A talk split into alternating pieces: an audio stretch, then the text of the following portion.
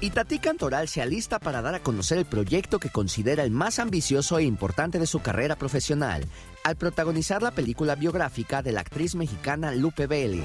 Y esperamos que se estrene en festivales esta gran película que se llama Lupe Vélez, que fue a través del señor Raúl Padilla y que es una gran película y que no he visto ni siquiera nada, pero Ojalá que salga este año, es que ese es el proyecto más ambicioso que me ha tocado a mí como artista y como actriz.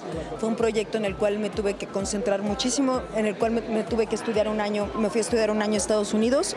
Es una película que es a la mayoría en inglés, donde canto y donde bailo y estoy muy emocionada. Además respondió qué pasó con la demanda interpuesta por la familia de Lupe Vélez, pues se negaban a que Itatí personificara a la actriz y primera mexicana en triunfar en el cine hollywoodense.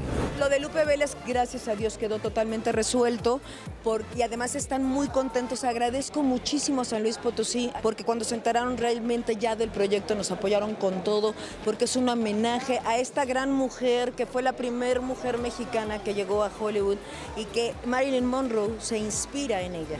Y Tati dio estas declaraciones en la presentación de un reality show de cocina en el que participará y asegura que recordará a sus padres con cada platillo que prepare. Yo he conquistado por el estómago. El primer hombre que conquisté fue a mi papá. Entonces lo traigo muy presente y él siempre decía, si cocina y Tati sí voy.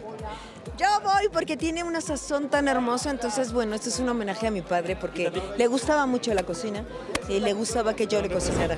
Soy Marco Mejía, la vida brilla más cuando sale el sol. Ay, pero hay muchas de carácter fuerte en esa cocina. Sí.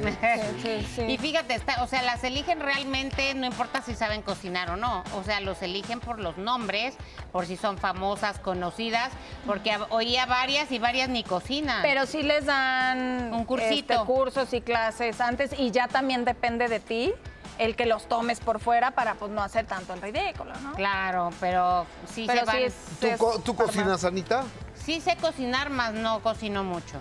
Joana. Sí, pero soy by the book. O sea, sí tengo que leer la receta y tengo buen sazón, pero sí necesito la receta. Eso de que, ay, se les me ocurre ponerle un poco de esto y ahora... No, no, eso sí no se me da. No, no, eso ya es en, para... En cambio, yo tengo que ser honesto, no tengo ni idea. Se te quema el agua. No tengo ni idea. O sea... Se te aguada el cereal. Mi, esposa cocina bien, mi hija también, Gustavo también, pero yo no tengo ni... Bueno, no se prende la estufa, con eso no. les digo todo. No, a mí sí me gusta, lo que no me gusta es lavar platos. Ah, no, a mí me encanta lavar platos. Ay, pues mira, yo cocino y tú lavas y, me invitan y yo, lavo los platos. Y yo como. y tú de invitado.